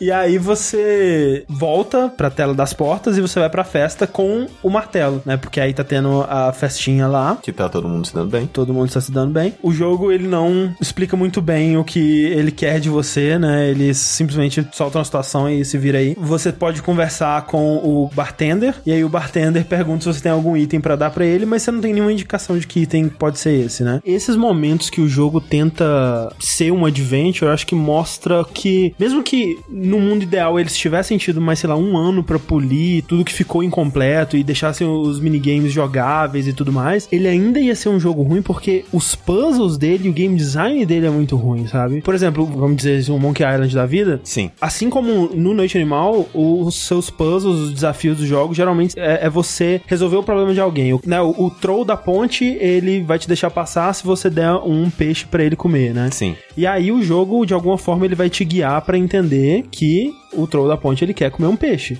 né? Exatamente, faz sentido, né? Há uma Exato. lógica. Exato. E aí, sei lá, você vai conversar com um personagem e o personagem vai dizer: Ah, eu ouvi dizer que um peixe é uma comida favorita de um troll. né? Você vai coletando essas informações que vão dando sentido às coisas que acontecem. E no Noite Animal, parece que é tudo aleatório, sabe? Inclusive, isso que você disse faz muito sentido quando a gente pega como exemplo essa parte do bêbado no bar. Sim. Né? Porque é, em nenhum momento o bartender, né, pessoa que tá lá atrás do balcão, ela diz pra você: olha, a gente tem que se livrar desse Exato. cara aqui porque assim, ele tá sendo inconveniente. É. Porque é só, é só um cara dormindo no balcão. A, a única fala dele relacionada ao bêbado é eu odeio o bêbado de porra e quando você soluciona, que é quando ele dá uma retada. Se tem uma coisa que eu odeio, é bêbado de porre. Ok, se Ah. você tivesse me dito isso antes. Exatamente. é. E mesmo que ele tivesse dito só isso, né? É. Tipo, ah, odeio o bêbado de porre. Ok, o que, que você faz com essa informação? Você Exato. fala, ok, pelo menos o objetivo você já tem. Ok, eu preciso É. tirar esse cara daqui. E, e às vezes eles fazem de propósito, tipo, pra ser uma coisa absurda e inesperada. E isso eu entendo, muito do humor vem de situações absurdas e inesperadas, mas não quando isso é a solução do puzzle, né? Por exemplo, Sim. quando você encontra a Sharon Stone, ou a irmã da Sharon Stone, como eles dizem no manual, no, no carro, o que você tem que dar pra ela é uma bíblia. Ah, acertou! A Bíblia é um poderoso afrodisíaco. E sabe como é? Ajoelhou, tem que rezar. Ok, você fez uma piada, né? Ok, eu entendo a sua piada, mas isso ser a solução do puzzle é muito absurdo, cara. E o problema, na minha opinião, é quando vem em momentos em que são sequências mais longas. Por exemplo, quando você entra no ônibus que vai pro hospício. Sim. Todo aquele diálogo, aquele um, ah, eu sou o Napoleão, ah, não sei o que, nananana. Até você chegar no final e perceber que você não tem o item que você precisava, É. cara, você já viu aquele diálogo trocentas bilhões de pular. vezes. E você não sabe o que que você precisa pra passar daquela situação. Ele é meio que feito pensando em ser repetido várias vezes, né? Pra você experienciar as coisas Sim, porque, aleatórias e tudo querendo ou mais. não, ele é super curto. Se ele queria que a base do jogo fosse ser repetição, ele tinha que ter dado ferramentas pra aproveitar isso melhor, né? Exatamente. Pra- Mas enfim, aí o barman dá uma retada no bêbado, ele sai ou morre, e aí chegam duas outras meninas lá, e aí você tem que conversar com o DJ, que é o L de la Penha, e pedir pra ele mudar a música, aí ele toca o tema do Cacete Planeta, e aí quando toca o tema do Cacete Planeta, você consegue conversar com as meninas. E aí você escolhe qual menina você quer, tem mais minigames, o minigame da sala de ginástica, onde você luta contra o sujeito, o minigame do Space Invaders, Sim. ou o fatídico minigame do Doom, que eu nunca consegui É terminar. muito ruim. É muito, ruim, É cara. muito ruim. Meu Deus do céu. Tipo, se você não tivesse me dito que aquilo era um mapa, eu nunca teria descoberto, tipo, Hum. que ele fica ali do lado. É, tem um mapa no canto superior. É porque o jogo ele não ocupa a tela toda. Ele ocupa tipo um quadrado do canto da tela. Que é uma tática muito famosa na época pra otimização, né? Você... Exato, você diminui a resolução do jogo. É, pra não ter que renderizar ele em tela cheia, você consome menos memória dessa forma. Exato. Aí no canto onde não tem jogo, é um mapa meio que em ASCII, né? De vários xizinhos e É. coisas assim. Só que é uma fonte de uma cor com um fundo horrível, não dá pra enxergar nada direito. É, e é engraçado que, de novo, fuçando nos arquivos do, do CD, você tem esse modo do Doom, né? Que eles chamam do Jardim da Festa, que é você no Jardim da Festa tentando encontrar a menina e tal, ela saiu correndo, a ideia, né? As premissas do jogo são muito bizarras. E aí você tem que atravessar o Jardim da Festa e é um jogo de Doom de primeira pessoa, onde, né, as- suas armas são uma besta, você tem um sutiã que você tem que jogar num, num peito gigante que flutua e joga leite em você, é uma coisa muito bizarra. Tem o pior soco em primeira pessoa da história. Nossa, É muito ruim. O som é muito horrível. E aí são três mapas disso, cada um cada vez mais difícil que o outro. E você vê que eles arrumaram a própria solução deles pra imitar o que o John Carmack tinha feito. E pra isso eles fizeram um- uma coisa que é meio em ASCII mesmo que o Sushi tava falando, né? Porque o mapa que tem na tela, ele parece ser um mapa em ASCII que é feito com caracteres. E quando você vai buscar isso no, no diretório do jogo, você encontra exatamente isso. É um bloco de notas com o mapa desenhado com caracteres, onde cada número é um tile diferente, né? É uma textura diferente de parede e objeto, né? Então você vê, por exemplo, que onde você começa é uma parede feita só com o número 1 e no centro tem um 7. E esse 7 é a porta, indicando o início. A maioria do cenário é feito de 4, que é a parede de, de grama, né? Que Sim. É, E você comentou que se você mudar isso na mão e salvar, você muda o jogo. Exatamente. O, o, a- o único problema é que o jogo ele precisa estar num CD pra rodar, né? Então dá um trabalhinho que tipo, você tem que copiar os arquivos do CD pro HD, modificar, fazer uma imagem de novo e aí ou gravar no CD ou montar a imagem e jogar isso, mas dá pra fazer. Inclusive, assim foi a forma que eu cheguei mais perto de Terminou, de terminar. Mas nunca terminou até hoje. Nunca terminei porque no terceiro mapa, mesmo sabendo onde é a saída, por algum motivo eu não posso simplesmente mudar a saída de lugar. Deve ter alguma outra coisa da programação que checa onde essa saída tá e se ela não estiver lá o jogo simplesmente trava. Mas o que eu fazia era tirar todos os outros obstáculos do caminho. E era chatíssimo, porque no bloco de notas, quando você deleta uma parada, você tem que colocar outro no lugar, né? Então você vai apagando os caracteres e colocando outros no lugar e demora pra caralho. Mas o problema é que quando você faz isso no último mapa, mesmo você sabendo pra onde você tem que ir, é tanto inimigo que é impossível chegar lá vivo. É, tipo, muito difícil, cara. Fico feliz de ouvir isso, porque a gente tava com a impressão justamente ao contrário, que tava fácil demais. Agora, quer dizer, a gente tinha ouvido falar que a- as pessoas estavam conseguindo jogar o jogo, dava uns paus aqui e ali, né? Porque todo micro na época era diferente um do outro, né? A gente achava muito fácil aqueles níveis lá, porque também a gente sabia. Então, assim, a gente nunca teve um feedback real de zerei o jogo, gostaria de comentar, sabe? Eu provavelmente podia ter tentado fazer outras coisas, tipo usar um cheat engine, alguma coisa assim, pra deixar minha vida no máximo sempre, mas, né? E a gente É. conseguiu achar o final dessa vez, fuçando. Então... É, fuçando nos arquivos você consegue achar o vídeo de final e tal. Porque, em teoria, você consegue, né, passar por esse jardim, esse tipo de coisa, passa de todos os dos minigames, e você fica com a menina que você escolheu no final. Sim. Só que aí, quando você tá pra se dar bem, o jogo corta, É. e aí todo o pessoal do Cacete Planeta tá sentado num cinema, É. assistindo aquela cena, e eles falam... Ih, se deu mal. Você acha que a gente, que não come ninguém, ia deixar um mané feito você se dar bem?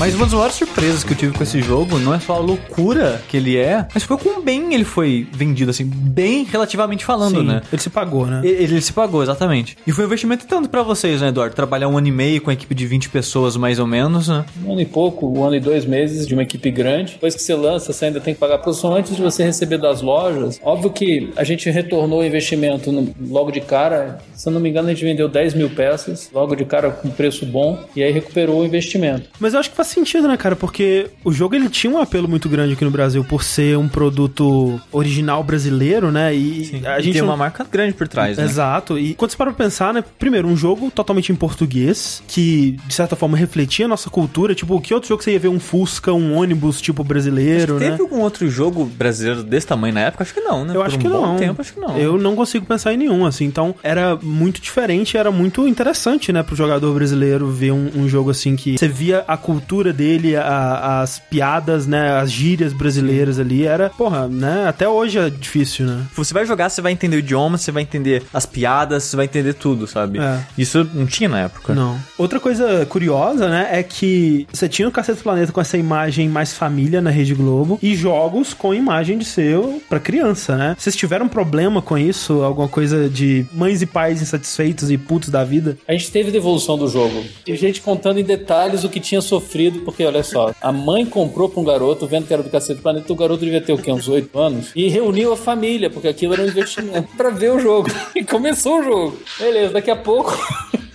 Tá a mãe, o pai, o avô, a avó do lado do garoto e o garoto mandando ver num tetão daqueles ali. Mas é, aí o jogo foi lançado. Eu realmente não conheço ninguém mais que teve ele. Eu nunca encontrei, sei lá, Mercado Livre, nunca encontrei. Nem ouvinte, quando que eu lembro que você já fez um streaming há um bom tempo atrás, assim, uns 4 anos atrás, sei lá. Né, Não, Eu, não conhe- lembro se eu tive ou se eu peguei emprestado, porque eu joguei aquele começo. Aquela parte da, da barata eu lembrava, Aham. do quarto dele eu lembrava. É porque talvez você tenha assistido o trailer, porque o trailer mostrava essas coisas todas também. Pode ser isso também. Muita gente tem essa memória, né, de ter visto o trailer nessas revistas e tal. E até eu já vi artigos sobre o jogo num BuzzFeed da vida, ou um site desse que mostra, né, olha como esse velhas. jogo é bizarro e mostra fotos dele. Só que mesmo as fotos dele são screenshots que eu tirei e subi pro Giant Bomb. Caralho. A página do Giant Bomb que tem lá com a capa do CD escaneada e screenshots é tudo eu que coloquei lá. Uma curiosidade engraçada, quando a gente fazia streaming no Twitch, você tem que colocar um jogo que você tá fazendo, porque o Twitch no Aham, começo era é só pra verdade. jogo. Eu lembro disso. O jogo de todos os vértices era Noite Animal. Sim. E tinha Noite Animal nos bancos de dados do Twitch, porque eles pegavam do banco de dados do, Do Giant Giant Bomb. Bomb. Então, o- caralho, André, parabéns. Obrigado. O André colocou Noite Animal na internet, basicamente.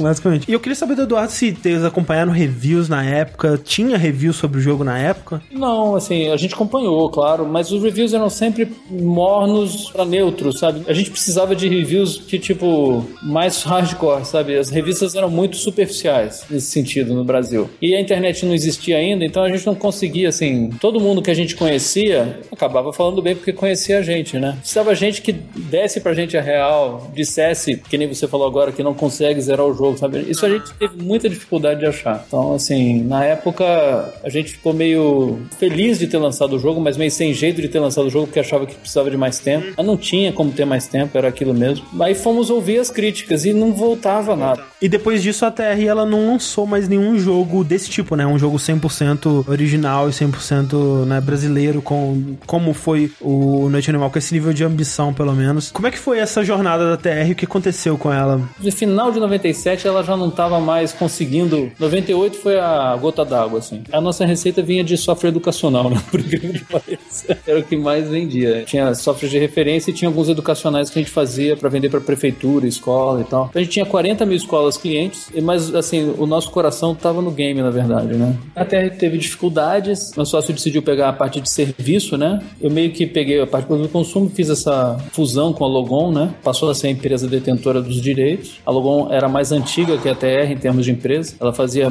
produtos, né, para grandes empresas no Brasil, mas era muito focada nessa área de produto físico, não, não era CD-ROM. A gente se voltou então para transformar a Logon, que era uma empresa pequena, numa empresa de, de varejo de produto de consumo interativo. A Logon existe até hoje e a gente se deu super bem com, com software até quando efetivamente a internet engoliu tudo e não tinha mais o que fazer, né? A gente fez um que a gente chama de um spin-off, né, de um negócio chamado DX, que é uma, uma tecnologia que a gente desenvolveu de distribuição de vídeo. Há cinco anos atrás, a gente, por conta da história toda de software, a gente viu que a evolução do navegador gráfico ia passar por uma transformação, ia passar a ser um navegador audiovisual, né? Então, o que a gente fez é, foi garantiu toda a tecnologia. Eu voltei para a área de software, que a gente, eu não fazia software já fazia muito tempo, né? Então, há cinco anos atrás, a gente voltou para a área de software, a gente começou a desenvolver pesadamente um- uma plataforma que garantisse que os, os navegadores audiovisuais que surjam possam estar atendidos por uma tecnologia de plataforma de vídeo, né? Como se fosse. Deu muito certo, a gente conseguiu um monte de contrato e tal, então é, eu basicamente deixei a Logon de lado, assim, e comecei a tocar o DX, né? A Logon virou distribuidora e parou de distribuir tem um ano, né? Porque não vende mais produto físico, é tudo digital. Então, aí tô deixando o DX tocar esse lado do digital e a Logon encerrou as atividades do que em 2013, né? Mas tá aberta a empresa ainda. Ainda faz coisa e tal, mas é muito pouco comparado com o que fazia antes. Beleza, Eduardo, muito obrigado pelo seu tempo, pela entrevista. Ah, obrigado vocês, foi um prazer, viu? Então, gente, Noite Animal é um jogo que eu respeito absurdamente pelo potencial, pelo pioneirismo, pela ambição dele, né? Ele sintetiza o que é o Brasil dos games. Muitas boas intenções, muito. Aquele espírito empreendedor de meter a cara sem saber pra onde você tá indo. Faz- querer abraçar o mundo, fazer É. de tudo um pouco e. Não dá muito certo. Não dá muito certo, não. Só quando as pessoas foram diminuindo o escopo, né? É. E você vê agora empresas que são sólidas. Porque você lembra? Erinia. Erinia. Você lembra, tipo, Taekwondo. Taekwondo. Taekwondo até que deu certinho Até que deu um certo, tempo. até que né? deu certo. Mas, tipo, eram jogos que tentavam fazer coisas, tipo, muito grandes e tal. E não, não foi pra frente, faliu empresa. Então, você vê que as coisas só deram certo, com, sei lá, agora você tem estúdios de, de sucesso, Behold, Miniboss, estúdios que focaram pequeno, Uhum. fizeram projetos menores, simples, e aí a coisa andou. Quando você tenta abraçar o mundo, quando você tenta fazer o Witcher brasileiro, não vai dar certo, cara. A- até dar, né? Até alguém conseguir chegar lá, né? E é por isso que eu acho importante e respeito pra caralho o que eles fizeram aqui. né? Ele é a sintetização do Brasil nos jogos, mas ele também é a sintetização daquela coisa de, por não saber que era impossível, foi lá e fez. Fui lá e fez. E tentou. Tentou, não, fez. fez. Virou um produto, deu dinheiro, eles conseguiram manter, né? Não, não faliu a empresa, não destruiu a carreira de ninguém, até onde a gente sabe, pelo menos. Exato. Aí descobre que o Bussunda morreu de desgosto, né? Por causa desse jogo. Porra, ele morreu de desgosto 10 anos 20 depois. anos depois, 12 10 anos anos depois. Por incrível que pareça, né? Por pior que seja o jogo, por, por mais injogável que seja o produto final, é uma história de sucesso nos primórdios do desenvolvimento de jogos no Brasil. E uma história fascinante, cara. Eu, pelo menos, quando eu vejo, eu tava vendo aquele jogo, eu sempre, eu sempre me perguntava sobre por que, cara? Como? É como? O que, que tá passando na cabeça desses caras, sabe? A vontade é de achar cada um deles, entrevistar e fazer um documentário sobre como que isso nasceu, dá vontade, sabe? dá vontade de entrevistar o pessoal do Cacete do Planeta, os, Sim, sim. os artistas, né? Infelizmente, a gente conseguiu o contato só do Eduardo, mas... Só não, né? É. Do diretor do jogo. O diretor É, do jogo. E assim, eu fiquei realmente impressionado do quanto ele lembrava das coisas que Sim. eram feitas. E Do conhecimento do dele. conhecimento dele. Não só, né, sobre o jogo, mas sobre jogos, né? E desenvolvimento sim. de jogos. E também ah, deu pra sentir a paixão, né? Não era uma coisa cínica. Era uma coisa que eles gostavam de fazer, né? Era o projeto de paixão, Sim. Enquanto os outros eram o que meio que mantinha eles. É, porque a empresa, o, o que eles faziam de principal era parada educativa, coisas pra empresas, e isso bancou o desenvolvimento do Noite Animal, Exatamente, sabe? é. E ele falou que, tipo, cara, aquilo é mais divertido pra gente. A gente fazia o outro porque era o que pagava as contas, mas o que a gente queria fazer era mais jogos, que era muito mais divertido A de se história fazer. de todo o estúdio brasileiro. Exatamente. É. Todos os estúdios brasileiros que, sei lá, passaram por pegar frila de, sei lá, exportar assets, ser o Q&A de outra empresa. Fazer modelo 3D da mitocôndria pra uma- um software de hospital, tá ligado? Exatamente. Porque, Nossa, história de tanta gente. É, então é muita história da TR também, né? E É, é meio triste pensar que muita coisa mudou, mas nem tanto quando você vai pensar, pelo menos em, em jogos AAA, né? Porque querendo ou não, o Noite Animal ele era um jogo AAA brasileiro, assim. Ele De era certa forma, pra escala dele, sim. Exato, ele era super ambicioso. Ele tava na mesma ambição dos grandes jogos de PC da época, né? Um, um adventure super ambicioso e tudo mais. Ele tentou, ele almejou alto, lançou, mas né, não chegou lá. Noite Animal, o melhor, pior jogo do Brasil.